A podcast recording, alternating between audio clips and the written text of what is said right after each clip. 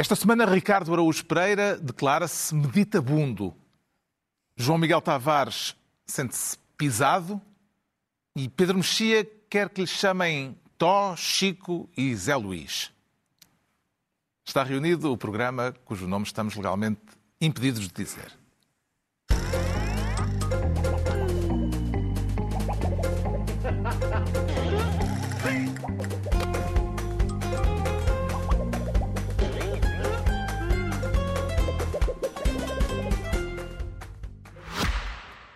Ora viva, como estão? Já não me ouviam desde o último programa, não é? Pois bem, mas aqui estou eu. E esta semana com a pasta da reinvenção. Eu não queria nada dar uso ao clichê, mas a verdade é que é importante reinventarmos-nos. E não somos só nós, as relações também. Ou queremos chegar ao ponto de parecer o Costa e o Marcelo a discutir as lides domésticas do país? Não, mais vale dissolver a Assembleia lá em casa. E as marcas e produtos é a mesma coisa. É preciso reinventar óculos que servem para ver filmes, chinelos aquecidos por smartphone, pastéis de bacalhau com queijo da serra. Não há limites quando o objetivo é estimular as mais ou menos profundas necessidades humanas. E é por isso que a Renault reinventou o seu icónico R5, agora totalmente elétrico e mais cool que nunca. E sabem o que é que está de volta também? Claro que sabem. O vosso podcast favorito. Bom programa. Ora viva, sejam bem-vindos no final da semana em que foi formalizada a admissão do governo, que até março vai ter apenas funções de gestão corrente, e a semana também em que foi tornado público o relatório sobre a localização do novo aeroporto, com o PSD na resposta a anunciar que, se for governo, vai criar o seu próprio grupo de trabalho sobre o assunto, possivelmente para estudar o estudo da Comissão Técnica Independente. Falaremos disso, e não só disso, mais adiante nesta reunião em que o Ricardo Araújo Pereira quer voltar ao caso do pistolão. Aí eu fui lá e dei de cara com, né, com a médica, ela falou pra mim que não ia dar, que não tinha mandado eu ir lá. E aí? É, aí a gente usou nossos contatos, né? Mas aí que eu falo, que aí entra os, o pistolão que você falou. Aí eu tinha o contato lá, eu conhecia lá, aí conheci a esposa do a nora do presidente, que conheceu o ministro da Saúde, que mandou um e-mail para o hospital e falou, olha, e o caso das meninas, não sei o quê, então, tipo, eles começaram a receber ordem de cima. A mãe das crianças gêmeas luso-brasileiras a resumir o que se passou no caso do pistolão, a expressão brasileira para aquilo que nós chamamos cunha, e que, caso este que teve esta semana novos desenvolvimentos, nomeadamente as explicações sobre o caso dadas em Belém pelo Presidente da República. Ora bom, o que é que se apurou?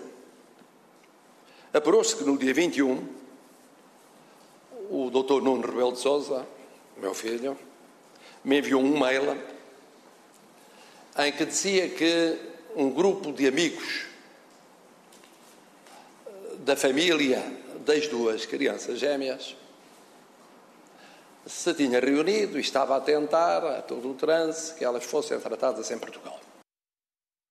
Portanto, o filho escreveu ao pai, o pai remeteu para o governo e por aí adiante, e é por isso que o Ricardo Araújo Pereira quer ser desta vez ministro-ministro. Não me diga que o caso deixou gago, Ricardo. Não, é por causa das gébias, são duas, e, e o caso, o próprio caso tem, tem, a ver, tem aqui uma, digamos, esta duplicidade, que é teve, teve de haver um pedido e uma vontade de o satisfazer. Portanto, há aqui algum, algum parentesco também.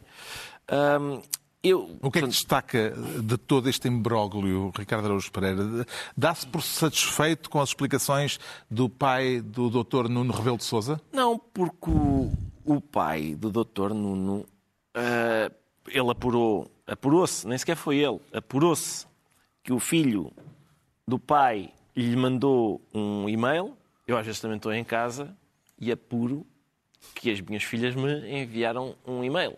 Uh, Acontece-me. Mas há aqui uma diferença, que é, portanto, eh, isto, estas pacientes receberam aquele medicamento contrariando o parecer dos médicos, que são, já agora, fica a nota, quem costuma tomar decisões médicas. Mesmo cá em Portugal, são, são os médicos que costumam fazê-lo. Uh, e o que aconteceu foi que aqui depois de se apurar, houve umas coisas que se apuraram, respondendo à pergunta, umas coisas apuraram-se, por exemplo, que o doutor Filho mandou um e-mail, mas houve outras coisas que o próprio pai do doutor não sabe o próprio pai do doutor não sabe o que, o que é que o doutor andou a fazer. Porque no fim pergunta-lhe: o seu filho fez mais alguma diligência? E ele disse: não sei, não falei com ele. Ora, isto é um estilo de parentalidade que não é o meu. Eu, se o país inteiro estivesse a querer saber, e eu próprio, não é? Se alguma das doutoras, tanto a doutora como a engenheira, as minhas, qualquer das minhas filhas, tinham feito diligências, eu não respondia ao fim de, de semanas disto, não respondia, olha, não sei porque não tive, ainda não, não perguntei. Eu ligava a dizer, olá, oh, Nuno, que é isto? O que é que tu... Tinha, tinha feito isso, é uma coisa que os pais costumam fazer O pai do. Dr. Nuno agora já sabe, como todos nós, que houve diligências uh, posteriores. Pois, o pai do Dr. Nuno acabou por saber, se calhar pelas notícias, como nós. Mas uh, se calhar, por acaso, eu disse, uh, minto, eu disse, ouve lá ao Nuno. Eu acho que o pai do Dr. Nuno, se calhar, diria, ouça lá ao Nuno. o menino fez alguma diligência, mas, mas, mas nem, nem isso, nem isso, nem uhum. com, com todo o respeito pelo Dr. Nuno, Uh, foi essa, essa, esse apuramento foi feito. Uhum. Entretanto, um dia depois do deputado Lacerda Salles ter desmentido qualquer envolvimento neste caso, Lacerda Salles era na altura secretário de Estado da Saúde, um dia depois do desmentido veio a público o registro que a primeira consulta às crianças luso-brasileiras em Portugal foi marcada a pedido justamente deste ex-secretário de Estado da Saúde da altura e, entretanto, também eh, já saíram notícias dando conta de que ele e o Dr. Nuno, eh, para continuarmos no mesmo tom, Uh, se reuniram mais do que uma vez no Ministério da Saúde. Como é que entende estes lapsos de memória e que grau de gravidade é que lhes atribui? João Miguel Tavares, reporte-me à memória de Lacerda Salles, dizendo que não tem, eh, não se lembra de nenhum encontro nem nenhuma intervenção neste caso. O grande problema deste caso é que toda a gente sabe, e quando eu digo toda a gente inclui 10 milhões de portugueses, se os 10 milhões de portugueses já tiverem contatado com isto, que a maior parte destas pessoas está a mentir. E quando primeiro tentam omitir, outras vezes quando não dá para omitir tentam mentir, parece que é um caso com, digamos assim, com problemas na próstata. Ou seja, só, é só as pinguinhas. Vai saindo assim, tic, tic, tic, mas é preciso fazer muita força. E quem tem andado a fazer muita força é a comunicação social. No início, a Sandra Felgueiras na TVI, depois finalmente o resto da comunicação social lá se conseguiu interessar pelo caso, e como há muitos jornalistas a perguntar e a investigar, cada vez se vai sabendo mais coisas. À medida que se vão sabendo mais coisas, o, o caso torna-se cada vez mais embaraçoso. E a, e a, razão pela qual as pessoas nunca estão a contar tudo, a não ser quando são empurradas contra a parede, é porque aquilo que se está a passar eu tendo a achar que é realmente grave não quer dizer, não, não quer dizer que seja grave no sentido de ter havido aqui um enorme crime. Mas às vezes não é preciso ter um, uh, existir um enorme crime para a reputação dos envolvidos ficar totalmente destruída.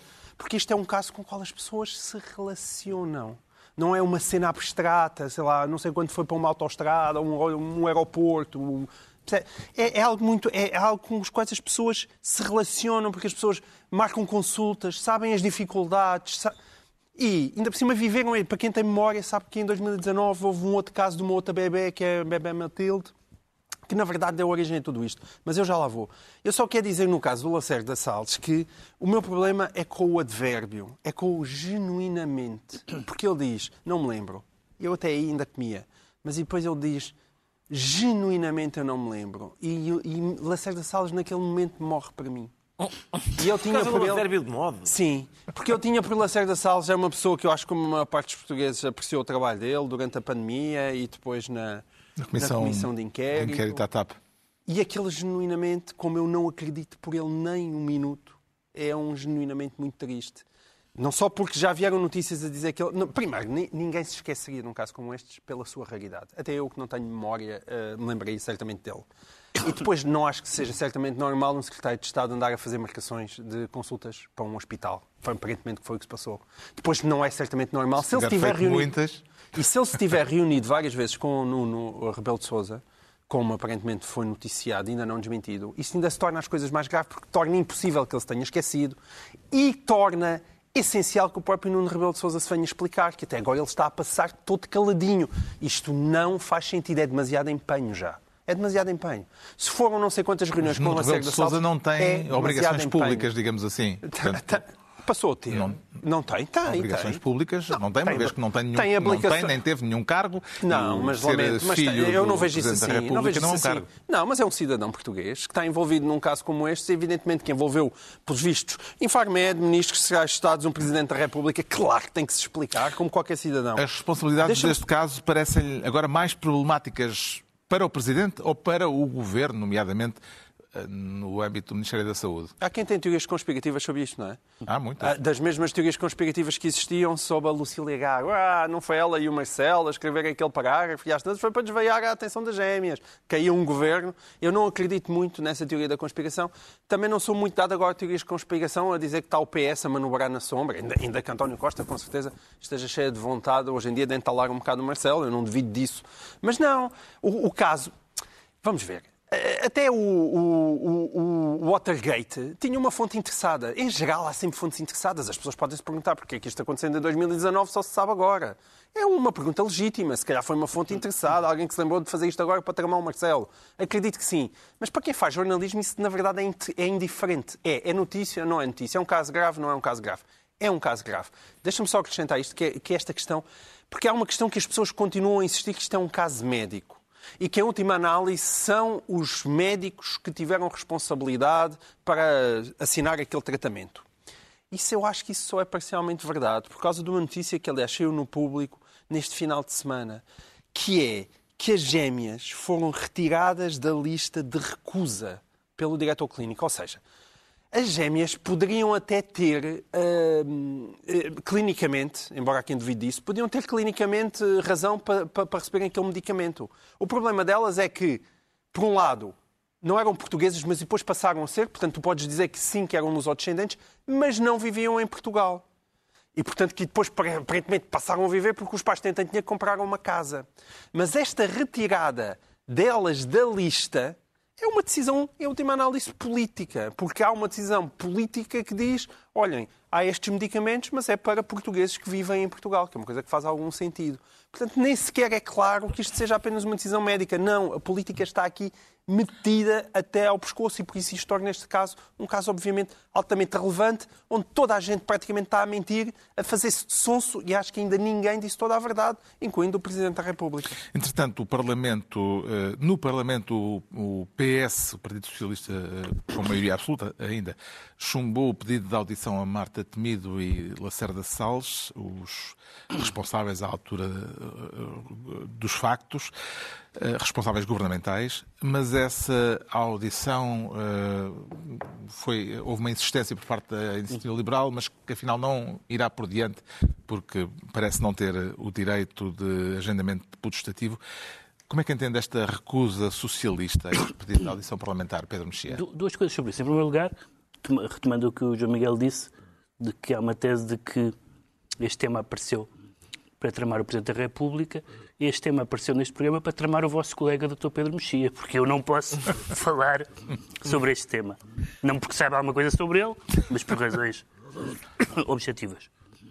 Queria só dizer duas coisas sobre, sobre esse assunto. Uma é que volto ao que disse há três semanas, quando isto apareceu. Há três semanas, as explicações eram mais confusas que as dúvidas. Uh, e isso foi-se adensando nas várias frentes que o caso tem. E não acho concebível que algum dos implicados, ou suspeitos implicados, eh, não queira dar explicações, ou seja impedido de dar explicações. Em segundo lugar, quero citar um prémio Nobel, André Gide, que disse a famosa frase famílias odeio-vos. uh, e acho que a minha citação de André Gide chega. Em relação ao PS e à recusa do PS de que eh, haja audição parlamentar eh, eu, aos eu, responsáveis eh, políticos da altura. Eu tenho uma costela britânica e não consigo perceber o conceito recusar que um político vá ao Parlamento dar explicações. É um conceito que eu nunca percebi. todos os políticos que são chamados por um partido a dar explicações deviam poder dar explicações. Eu sei que não é assim que o sistema funciona. Mas uh, uh, que alternativa há a termos explicações uh, sobre este caso por parte de todos os envolvidos? A alternativa de Lacerda Salles quer dizer que se explicará no lugar próprio. Mas o lugar, Isso. pá, eu acho isso tão inacreditável. O lugar próprio é em frente às câmaras de televisão, a explicar aos portugueses. É porque é realmente esta mania da justicialização de temas que são efetivamente políticos. Uma- epá, é, uma, é uma coisa perniciosa para a democracia portuguesa. Isto agora, cada vez que alguém, que, cada vez que o Ministério Público abre um inquérito, ficam todos mudos. Mas o lugar Muitos. próprio, se eu bem entendi, não era sequer o Parlamento, eram os tribunais. O Parlamento não é porque Não, o PS é o a audição não, é aquelas a inspeções que estão a ser levantadas. das atividades de saúde. Eu sou o único, Não é, então, eu sou o único então a achar que a gostar do facto de Lacerda Salles dizer agora que vai falar das coisas em sede própria. Porque é uma expressão que tu utilizas Eu com gosto muito da sede própria. A questão é que, é que a Cunha, o Instituto da Pistolão. Cunha, sim, eh, implica fazer coisas fora da sede própria. E, portanto, este novo amor e, e uma paixão mesmo assolapada que a Lacerda Salles tem pela sede própria, eu, eu acolho com muita alegria. As reuniões com o, o Dr. Nuno parece que aconteceram no Ministério da Saúde. Eu não sei se... Não, eu duvido dessa tua definição de, de- de cunha. de Cunha não são coisas feitas Em- fora da sede própria. Não, não. É por coisas definição feitas é in- isso. Na inde- sede... indevidamente em sede própria. Ah, tá, pois só se é isso. Mas na sede própria, se fores à sede própria, vais para a bicha. Se, Sim, se saíres da sede própria, passas à frente. É nas traseiras da sede É própria. nas- se calhar é nas traseiras da sede própria. Entregamos ao Ricardo Araújo Pereira a pasta de ministro-ministro. Quanto ao João Miguel Tavares, quer ser desta vez ministro do grupo de trabalho. E que trabalho de grupo é que ainda há para fazer, João Miguel Tavares? Então, como se tu não soubesses. É um trabalho de grupo que já dura, já dura há quanto é que fizeste esse levantamento? 54? Sim, são. são, É são quase, já vamos mais a, a caminho de seis décadas, mas parece Estamos que a ainda não falar, chega. Estamos a falar ainda no não caso chega. do grupo de trabalho, estamos a falar do anúncio Sim. pelo PSD da criação de um novo grupo de trabalho, caso seja governo, Sim. para estudar a localização do novo aeroporto. Precisamente eh, no dia, o anúncio foi feito precisamente no dia em que foram divulgadas as conclusões da Comissão Técnica Independente. Isto parece-lhe, João Miguel Tavares, sinal de indecisão ou um pretexto para pôr de parte o estudo conhecido esta semana? Eu me é mais um sinal de incompetência política. E eu trouxe este tema para aqui para fazer de Luís Paixão Martins de, de Luís Montenegro. hã? Não é que eu esteja a querer concorrer, mas agora ele está tão na moda e parece que existe um guru da comunicação do PS. Eu ofereço-me para ser só durante 30 segui- segundos um mini guru da comunicação do PSD. Já agora, só uma correção, porque conheço perto, já não é guru da, da comunicação do Isso dizes tu, claro que é guru. Enquanto continuar a fazer comentários e a escrever no, no, no, no, no Instagram aqueles seus posts magníficos. No Instagram, não, no, no X agora, Twitter, não é? No Twitter, aqueles seus posts magníficos, para mim, continua a ser guru, ainda que seja um guru não remunerado. Mas ahm, agora, eu vou ser esse mini guru que é o seguinte: ainda que Luís Montenegro quisesse fazer um grupo de trabalho, por amor de Deus, não vem para, para frente Não chame televisão. Chamar um grupo de trabalho. Perdeu 10 mil votos, acho, acho eu, se, se as pessoas tiverem ouvido. Quer dizer, depois de todo este processo, qualquer português o que quer em relação ao aeroporto era o mesmo que, as que famo- que o famoso perdão ah, da barragem de Alqueva. É um construam porra. É, isso, é esse o sentimento de qualquer português. Qualquer português quer, epá, ao fim disto, já, já não se suporta. Vir o líder do PSD falar num grupo de trabalho é inenarrável. Ainda por cima, quando parece que este, embora a senhora que manda nesta Comissão Técnica Independente seja um bocadinho colorida e se calhar fale demais nas entrevistas, não devido, aparentemente quem percebe disto e olhou para o estudo parece que é um estudo sólido, sério. Há quem não concorde com isso. O quê? Que é, sério de- que é sólido e sério? Sim, o, o presidente da ANA eh, veio dizer que não é o estudo Ah, agora sério. tiveste bem. Sim, e, ah. e disseste isto de forma séria. Ba- Parabéns, cara. Continua. Houve talento com cómico aqui. Houve talento cómico? Há muitos Então milhares de milhões em jogo eh, neste processo e é público eh, que a ANA, que é a empresa que gera os aeroportos, presidida por um antigo ministro do PSD, não gostou dos resultados a que a Comissão Técnica Independente chegou e considera que há erros no estudo. O que tu acabas de dizer, e muito bem, apenas acrescenta uma camada de estupidez à estupidez de Luís Montenegro naquelas declarações. Porquê? Porque qualquer pessoa que, lá está, tenha uma mini memória política sabe quem é José Luís Arnaud. Sabe? Bem, José Luís Arnaud sabe que José Luís Arnaud sempre esteve em todas de Bilderberg, a, a- a- a negócios na Sérvia, a- Hã? A Goldman Sachs. é? A Goldman Sachs, sim, Goldman. sim, na Goldman Sachs, e depois com, com, com as relações com o BES, e ainda o ano passado estava em Angola, a- a- foi um dos observadores independentes às eleições. Portanto, o homem está em todo lado. E, aparentemente, isto esteve com Dom Barroso, e antes disso, portanto, ele está conotado com o PSD.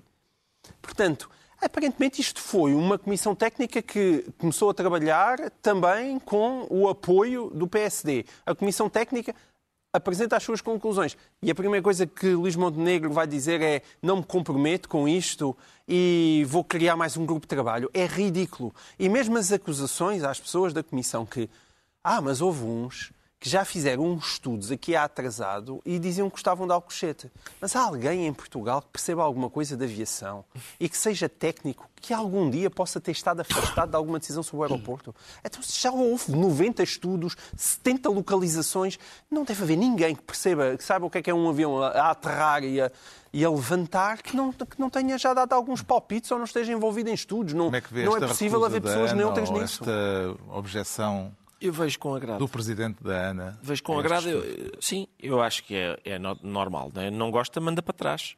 Eu acho que é o procedimento correto. E creio que o grupo de trabalho devia, eh, aliás, a comissão independente devia estudar o caso até o Arnaud ficar satisfeito. Eles iam estudando, chegavam a uma conclusão. Ah, isso é fácil, porque sabe-se o que é que a ANA defende. Está bem, mas É é, Montijo. isso. É Montijo por- então é por uns isso. É, levar, é 700 refazerem, refazer, estudarem melhor, refazerem o 8 mil estudo, milhões. irem Não, primeiro, o Montijo era 700 antes de milhões. revelar na comunicação social, 20, a 20, desculpa. Pintos. ir entregar o estudo ao gabinete do Arnaud, onde eu imagino que ele esteja atrás de uma secretária a acariciar um é? ver os, ele próprio ele ver o estudo e depois, se ele gostar, então sim anunciar na, na comunicação social. Eu acho bem, mesmo o expediente do Montenegro, de agora depois da Comissão Independente, um grupo de trabalho para estudar o trabalho da Comissão Independente, eu acho que Portugal está no caminho certo a engonhar eh, a construção do aeroporto até ao momento em que o transporte aéreo vai dispensar aeroportos. Em princípio, mais cedo do que a gente consegue fazer o aeroporto. Antes disso, há o teletransporte. Exato, não, e os, os- os aviões se calhar descem, descem na vertical, passam a descer na vertical e deixa de ser preciso. Eu gosto mais do Beam Me Up Scotty. Eu há- é essa há outra hipótese. Eu- eu- Teletransporte dava cabo disso. eu já, eu já, já sugeri aqui a, a- a ideia, eh, fala-se muito em Portela mais um. A minha solução, que eu acho que é evidente, é um menos Portela. Ou seja, o aeroporto fica onde está, porque é uma localização em que a gente, esta já está, a gente vai a demolir a Portela. Eh, deitar abaixo a Portela dá para o aeroporto ficar num sítio mais desafogado e até fazer obras de Outra ampliação. pista. Outra pista. A indemnização aos moradores é certamente menor do que o dinheiro que a gente já gastou em estudos e, e a fazer o, o aeroporto. E, e, portanto, acho que é é uma solução mais barata. Terraplanar a Portela. Terraplanar a- toda aquela zona, a vizinhança do aeroporto, terraplanar, fazer mais uma pista, está ótimo. Se essa proposta tivesse sido apresentada há tempo, esta comissão de inquérito, a comissão eh, Independente. independente, tê-la estudado. Claro. Porque eles estudaram tantas várias. Tanto mail que é mal enviado. Essa proposta Nesta de terra e aqui 74 tinha pernas para andar. Tinha. era um mail muito bem enviado, ao contrário de outros. pá. Concorda com Pedro Nuno Santos, Pedro Mexia, quando ele diz que o grupo de trabalho do PSD se insere, estou a citá-lo, se insere na infeliz tradição do PSD de adiar decisões. Concordo inteiramente com a crítica, mas não sei se Pedro Nuno Santos é a pessoa ideal para fazer. Porque a decisão política. Ele foi o único até hoje que se pode gabar de ter tomado uma decisão. Sim, mas na, na- na política, como na andrologia, a decisão muito demorada eh, ou a decisão antes de tempo são patologias, não são, não são disfunções. Eh, o que ele está a dizer é. eh, Não foi precoce, O portanto. que ele está a dizer é que Luís Montenegro demora muito tempo, mas Pedro Nuno Santos chega à conclusão muito rápido, como vimos, e isso também não é bom. Eh, ou seja, sem pensar nisso, sem ouvir todas as partes, por assim dizer, eh, e portanto Até ao escutar. a, a crítica, a crítica é absolutamente eh, certa. Aliás, já, se- falou várias vezes aqui ao longo da. desde que Luís Montenegro é líder do PSD, saber o que é que o PSD pensa sobre certos assuntos. Ou se tem uma posição substancial ou apenas Sobre eleitoralista. este assunto em concreto, Até agora Esse continua é- sem se saber e, e voltou a adensar-se. Portanto, a crítica é boa, nuvem não de- me parece que seja Pedro Nuno Santos a melhor pessoa para a fazer. Uma nuvem de, de, de indefinição sobre aquilo que o PSD pensa a este respeito. O João Miguel Tavares fica então ministro do Grupo de Trabalho. É a vez do Pedro Mexia, ainda ele, se tornar ministro da ADSE. Está com algum problema de saúde Por acaso hoje para um recorrer, sim, mas Estás um bocado acabado. recorrer à estou um Lá, acabado. vou- lá vamos nós outra vez receber aqueles mails e telefonemas. sim. A que respiração do Pedro Mexia, ele está outra vez a piar. estou, estou, hoje não estou grande coisa. É aquele Ah, estilo de vida dele, de Exato, é Pá, sim, todos os poetas. windsurf e surubas. Não, não. Não, Estão isto é, em- isto A a ADSE com... aqui em não é, Unidas. não é É. assistência na doença aos servidores civis do Estado. É assist- assistência... Aposto que nenhum de vocês sabia o que é que A aliança, aliança Democrática em situação de emergência Ah. é, é aquela que está aqui em causa, que é o facto de o PSD e o CDS aparentemente estarem já bastante avançados para uma coligação pré-eleitoral. Ah, toda a gente sabe quais são as vantagens de uma coligação pré-eleitoral, método de Donte, etc. Toda a gente sabe que o PSD e o CDS têm um historial de coligações e toda a gente sabe que o PSD e o CDS não têm hoje em dia grande diferença um do outro do ponto de vista ideológico, embora há muitas pessoas do PSD que acham que sim. Mas não tem. O PS, o PSD é um bocadinho mais liberal na economia, um bocadinho mais liberal nos costumes, mas pouquinho. Não há uma diferença gigante. E o PSD precisa de tudo o que vier para conseguir a Quem é que está maioria. em situação de maior emergência É isso, o PSD. aliança? O CDS os ou o. PSD? O PSD precisa de tudo o que vier para, para juntar aos votos que vai ter. E o CDS precisa entrar no Parlamento. Portanto, eh, e neste esquema, segundo o que, o que foi o que apareceu na imprensa, haveria a hipótese mais ou menos garantida de dois deputados e até quatro, portanto, Lisboa e Porto, etc. E, portanto, eu acho que eh, já sabemos que a iniciativa liberal não faz parte disso, mas pode fazer a posteriori.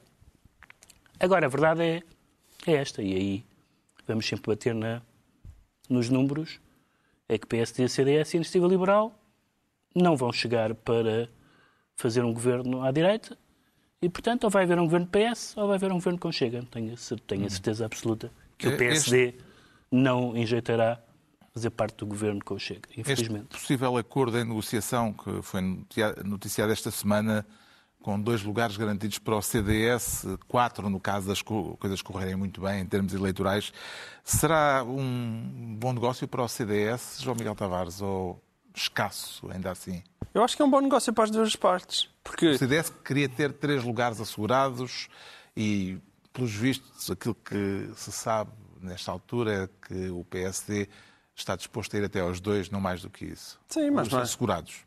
Claro, mas mais dois eram, tendo em conta as sondagens, era mais provavelmente do que o PS, do que o CDS conseguiria sozinho. E, e acho que é um, para mim, ao contrário da iniciativa liberal, que eu sempre defendi que não deve ir coligada, jamais com o PSD, mesmo que isso signifique perder deputados, segundo o médico- o método Donte, porque é de facto um, um partido muito diferente do PSD e que não tem nenhumas garantias que há gente que de- acho genuinamente que há gente que deixaria de votar na iniciativa liberal se ela se coligasse com o PSD. Portanto, são contas complicadas de fazer. No caso do CDS, elas são muito simples. O PSD tem deputados e não tem quadros. O CDS tem quadros e não tem deputados. Portanto, ótimo. Porque se tu agora, assim, de- de- assim no topo da cabeça, me perguntasses para fazer um governo, Sim, sim. quem é que, quem é que- quem é que tem melhor material? Mas isso é, é- o PSD ou o CDS? Mas isso Eu é muito dizia que o. CDS tem melhores ministros do que o Oh, PSD. Miguel, mas isso é muito aflitivo, porque quer dizer, não quer dizer que o PS não tem essas pessoas, quer dizer que essas pessoas não estão para isso. Sim, não estão para isso, afastaram-se das lides políticas e as Claro. pessoas do CDS, apesar de tudo, têm mantido uma proximidade maior, não é? Porque no PSD, claro que tem quadros, mas eles desaparecem por simplesmente da vida pública, vão, vão se dedicar a outras coisas. As pessoas do CDS, quer dizer, a gente aqui a esta mesa dizemos de meia dúzia de pessoas à vontade que continuam na vida pública ligadas ao CDS e são pessoas eh, válidas. Gosta de acompanhar a mercearia das listas nas várias forças políticas que se candidatam Sim. às eleições? Ricardo Araújo Pereira. Acho que a pré-campanha do CDS tem sido feita sob a divisa Tenha a bondade de me auxiliar, por favor. Ao menos o grupo parlamentar mais pequeno. Ah, Sem percussão. sim, e, e, portanto A questão é saber se o PSD vai aceder ou se vai dizer: olha, se tens fome, eu levo-te à cantina do Parlamento e pago-te Mas dinheiro não há. pago maçantes. Agora, para o vício do poder, não dou. Vamos ver. O Pedro Mexia fica assim ministro da ADSE, a Aliança Democrática em Situação de Emergência. Estão entregues as pastas ministeriais por esta semana e continuamos com o Pedro Mexia para saber porque é que ele se sente Tó, Chico, Zé Luís. Que turminha é essa, Pedro Mexia? Pois é um circuito fechado em que de repente parece que os jornais de circulação nacional são a ação socialista eh, e se está a discutir, ehm, no fundo, qual é eh, este governo do PS, que espécie de governo do PS é que se segue. Sei que a sua escolha foi motivada por, em, em grande medida por dois artigos de opinião Sim, um recente de eméritos socialistas. Eh, O que é que lhe cativou a atenção para as prosas de Vítor Ramalho no Público e das Sense Simões no Expresso? O do, o do Ascenso Simões chama-se Para Zé Luís. Devo dizer que estou de acordo com Ascenso Simões numa questão. É que para tem acento. Exatamente. Portanto, estou bravo Ascenso Simões. Ahm, e a outra foi, já há mais tempo, Se, se ele, não, se ele usasse o, o acordo ortográfico de 1990, ficava confuso. porque para, era sim, para... parecia que era uma carta de amor. Sim. Mas tinha um ponto É. de exclamação, não tinha? Tinha. Tinha pôr de É, penso, exclamação. senão também podia dar sensualidade, não é? Pagas. É... Pronto. Ah, desculpa. O Sr. Miguel aumenta sempre uns pontos. Não, qualquer. então, oh, este é um programa que passa O, de o texto do madrugada. Ascenso Simões, do, perdão, do Vitor Ramalho, dizia uma coisa muito encantadora. No México, talvez, que é a alternativa ao PS é o PS. É uma frase que eu gosto muito. Carinho muito essa frase como um entendimento do que é uma democracia, uma democracia saudável. Claro que ele explicava o que é que queria dizer com isso, mas aquela formulação é uma formulação estranha. E a, a- a carta do, do Ascenso Simões, que é sobre o, o António e o Fernando e o. Eu essa altura já não sei, essa altura parece o Orico, não sei o que é o Orico. Ah, É o Eurico Brilhante Dias. é o Orico É Brilhante o Dias, é o Eurico parlamentar. Brilhante Dias. Ah, por um lado, é, por um é lado, só para insiders, pelos é, por um lado é um texto, É para, ins- para é um insiders, texto para é. insiders. E depois, em segundo lugar, é gostei. assim. O, o Xen Simões diz a José Luís Carneiro, ou a Zé Luís. ah, não vamos aqui com tricas e golpes baixos. Ele usa a palavra golpes baixos. E depois assim. Mas o que tu querias era ser Presidente da Câmara do Porto. Exato. Tu gostas de andar no motorista. Não fizeste nada em relação ao- ao- ao- à aproximação entre o Seguro e o Costa. Mário Soares teria vergonha do que estás a fazer. Etc. Revelas conversas privadas. É uma coisa, imaginem o que seria se ele não quisesse, se ele não quisesse contigas. E eu acho um pouco inquietante. Há aquele modelo inglês muito esquisito que é quando eles, quando eles fazem cair o primeiro-ministro do próprio partido e depois elegem o novo líder e o novo líder é automaticamente primeiro-ministro. Nos meses passados e anos passados, isso deu o que deu, com umas escolhas horrorosas, uh, uh, Liz, uh, Liz etc. Foi tão episódica que já nos esquecemos do nome Exatamente, dela. já nem me lembrava do apelido da senhora. Ah, e, portanto, mas aqui não é assim. Apesar de tudo, os líderes dirigem-se ao eleitorado. E, portanto, apesar de tudo, uma eleição, que é a primeira, umas primárias no PS, mas depois há uma coisa que se chama legislativas, é o público que vai decidir, é o eleitorado, é o povo português que vai decidir. Portanto, não é. Nós estamos a falar como se tudo isto se passasse no âmbito do PS. E este tom, às vezes, dá a ideia que isto é um assunto uma distrital. Não é? As fraturas que estão a abrir-se na luta interna para a liderança socialista podem, de algum modo, João Miguel Tavares vir a deixar mazelas para o período da campanha eleitoral? Eu tenho curiosidade, porque está mais picadinho do que se imaginava. Está picadinho. Sim, José Luís Carneiro diz que eh, o- a moderação de Pedro Nuno Santos é uma operação de cosmética. Isso é uma, Sim, não, uma canelada que se hum, esperaria mais de um, de um Sim. oposicionista externo. Sim, sim, está muito picadinho.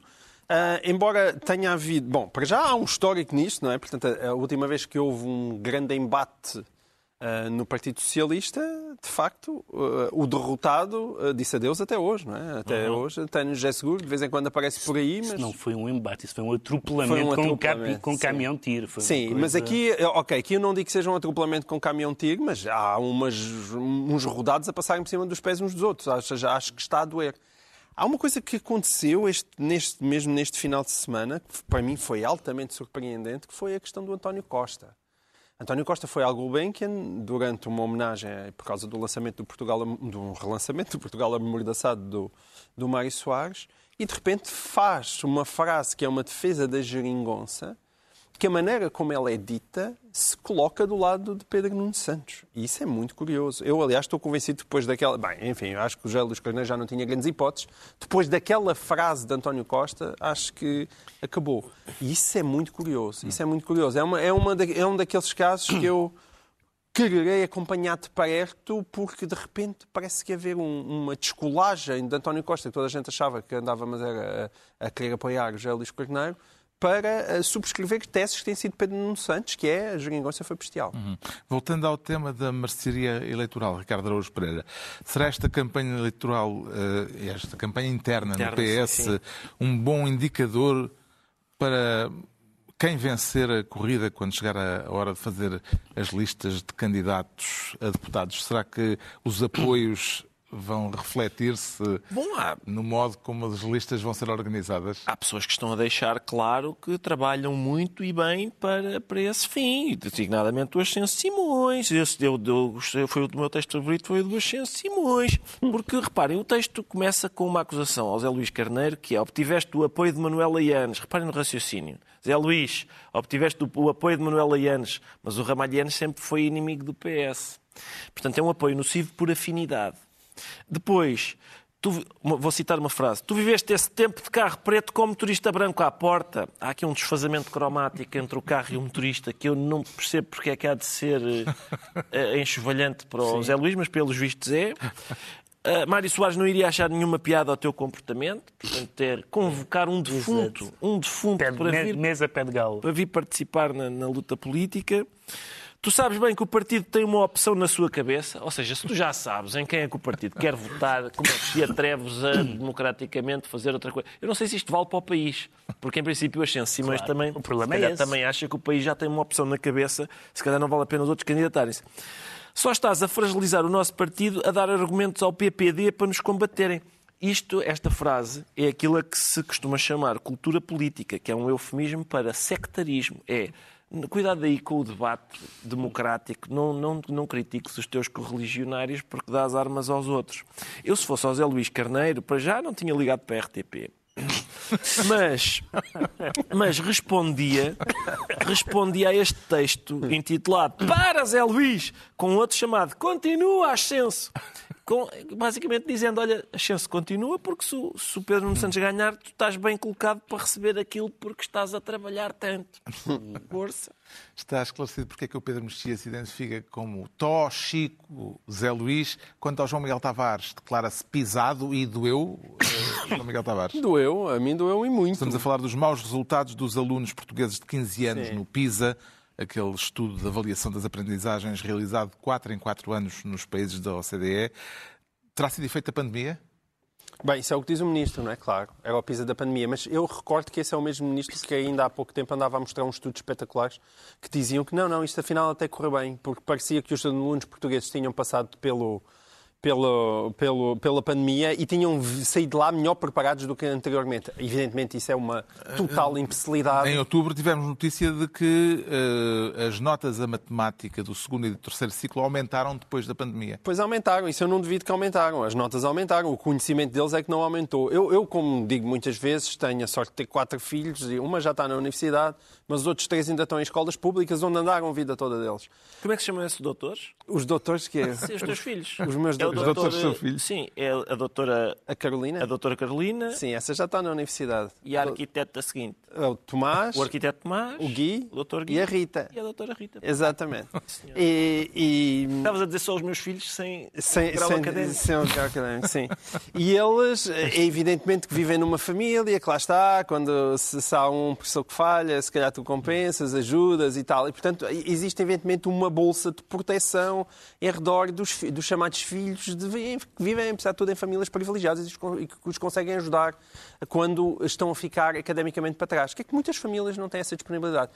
Estes resultados do PISA que não são feitos de forma mal amanhada em Portugal, mas realmente são estudos internacionais, mostram que não é só o efeito da pandemia, porque Portugal caiu mais do que os outros países e, sobretudo, inverteu aquilo que tinha sido uma enorme história, história de sucesso a que chegue no século XXI até por volta de 2015. E, portanto, o grande governo socialista, cheio de paixão pela educação e da geração mais qualificada de sempre, fez um trabalho horrível ao longo dos últimos oito anos. Acabou com exames, eh, deixaste de conseguir avaliar de ano para ano, porque os, porque os, os exames que eram de quarto e sexto ano desapareceram, passaram só para, para coisas que ficam lá no meio e que são apenas indicativos, provas da frição. E, portanto, tem sido uma desgraça. E essa desgraça está agora O comprovada. facto dos resultados do PISA terem piorado em todo o espaço da OCDE poderá, de algum modo, servir eh, de atenuante para o mau desempenho dos jovens portugueses, Pedro Mexia? Para citar a canção de Lisboa, acho que isto é tudo uma grande aldrabice. no sentido em que eu tenho alguma hum, hum, relutância à questão dos rankings, enfim, não vale a pena, vou- já falámos disso muitas vezes aqui, e porque é que rankings desta ou de outra natureza são problemáticos ou pelo menos duvidosos. Aliás, houve um caso muito interessante na, há 15 dias, ou quando foi, sobre o ranking das universidades, em que a Católica desceu imensos no, Houve uma alteração dos porque houve, critérios. um- houve uma alteração dos critérios e, portanto, isso mostra como esses rankings muitas vezes basta tirar a latinha de baixo e vai por ali abaixo. E depois porque alguns dos- do- destes eh, rankings mostram coisas que não é preciso fazer estudos, como, por exemplo, que há certas pessoas com mais inclinação para a matemática, etc. Isso a gente sabe, por exemplo, nos Estados Unidos. Nos Estados Unidos é muito claro, eh, até em termos étnicos, não é? Onde isso é muito, é muito evidente quem são as pessoas que têm sucessivamente, não quer dizer que seja inato, não quer dizer que seja fatal ser assim, mas que os asiáticos têm mais eh, resultados melhores a, mat- a matemática, etc, etc. Justamente, eh, que ilações tira Ricardo Araújo Pereira a partir deste ranking PISA, nomeadamente quando olhamos para o topo da tabela, eh, quando vemos que os países com melhores desempenhos escolares são, e vou dizer por ordem, em primeiro lugar Singapura, depois Macau, Taiwan, Hong Kong, Japão e Coreia. Estes são os primeiros seis lugares. Há aqui um padrão. Sim, é tudo Ásia, não é? É tudo Ásia e eu já tinha lido. Trabalha. Eu já tinha lido no- nos Estados Unidos há universidades que estão a começar a ficar fartinhas de alunos asiáticos, porque eles escangalham a diversidade com a sua maldita competência. E então eles estão a tentar, eh, se calhar, fazer aqui uma cota mais pequenina para este tipo de aluno que arrebenta com a escala. Como Já é que não há foi- discriminação positiva, é mesmo discriminação É, negativa. Como, como é que foi a história da. é, Foi no ténis de mesa que os Estados Unidos tiveram finalmente se. Se- acho que foi no ténis de mesa, se Eram todos americanos. tiveram uma vantagem sobre as seleções asiáticas, eram todos asiáticos os jogadores. Sim, é. Bom, já sabemos porque é que o João Miguel Tavares se declara pisado, agora vamos tentar eh, perceber porque é que o Ricardo Araújo Pereira se anuncia meditabundo. Explica lá porquê, Tenho Ricardo. meditado muito, oh Carlos, tenho, tenho sido, tenho-me entregue- tenho-me ent- entregado a meditações e das profundas, porque a Susan Sarandon, a atriz, perdeu um papel num filme. Ah, Porque fez umas declarações sobre os judeus, declarações essas que ela depois até corrigiu e pediu desculpa pela maneira, pelo, pelo, pelo- Pela formulação. pela formulação, mas como se sabe, o blasfemo pode pedir desculpa à vontade. Claro. O que interessa é que já cometeu o pecado e por isso tem de arder. E o público esta semana vem, traz uma notícia interessante sobre vaga de cancelamentos culturais na Alemanha. Por exemplo, um exemplo era a exposição da fotógrafa Candice Breitz, que, nota, é judia, e criticou o governo israelita. O governo israelita esse que realmente merece Alguma crítica. alguma crítica e, e de forte. Ahm, e então, estes, foi cancelada a exposição desta fotógrafa por causa disso. O que é, porque é que me torna meditabundo? É que não se têm ouvido os argumentos do costume que são, pum, então a Susan Sarandon não, não continua a ser milionária? Mas quê? Foi presa? Dois, isto é estritamente comercial, as instituições têm o direito de não querer trabalhar com estas pessoas. Três, Diz-se que há este ambiente cultural que determina certas imposições, mas eu vejo muito mais gente nos jornais a manifestar-se contra do que a favor. Haverá mesmo este ambiente cultural? E, portanto, eu gostava de subscrever o comentário do crítico de cinema do público, Luís Miguel Oliveira. O público tem, normalmente, tem lá, por exemplo, também tem a Ana Cristina Leonardo, são assim, são poucos, mas bons. O Luís Miguel Oliveira escreveu o seguinte esta semana. Quando são os outros, os maus, a ser cancelados, até batemos palmas. Quando a coisa se volta contra os nossos, os bons, já é uma escandaleira. O resultado de se defender a cultura de cancelamento como uma conquista civilizacional era previsivelmente este: bem-vindos a um mundo que institucionalizou o delito de opinião. Exato. Pronto. Ficou meditabundo a partir deste Ok, caso. meditado bastante. E saltamos para os livros certamente. e vocês subscrevem, portanto não é porem mais na carta. Está à altura dos livros e eu trago esta semana um livro que é uma biografia coletiva de um grupo de intelectuais que, segundo a autora deste livro, em certo sentido, nos inventou a todos tal como somos atualmente. O livro chama-se Rebeldes Magníficos e logo no subtítulo ficamos a perceber um pouco melhor quem são os protagonistas desta rebeldia com 200 e tal anos, iniciada no final do século XVIII, explica o subtítulo Os Primeiros Românticos e a Invenção do Eu. A palavra romantismo presta-se a muitos equívocos, eh, mas aqui estamos a falar de uma tradição intelectual que revolucionou a cultura no Ocidente e não eh, de romancezinhos delicodoces embrulhados em tule. O que a historiadora Andrea Wolff relata de forma fascinante neste livro é que a Revolução Romântica, com o eu como motor decisivo, tanto em termos literários como em termos de costumes, surgiu numa pequena cidade alemã, a cidade de Iena, onde de repente se reuniram à volta da universidade local nomes importantes como o casal Schlegel, Goethe, Novalis, Schiller e vários outros, eh, o que ficou conhecido como o Círculo de Iena, e isto dito assim pode parecer um bocadinho árido, eh, uma coisa de enciclopédia, mas o grande mérito deste livro é não só o de ser uma excelente introdução ao romantismo, eh, à, escola romântica, mas também o de nos dar um retrato vivo que se lê com imenso prazer deste conjunto de figuras notáveis, uma constelação de génios, autenticamente.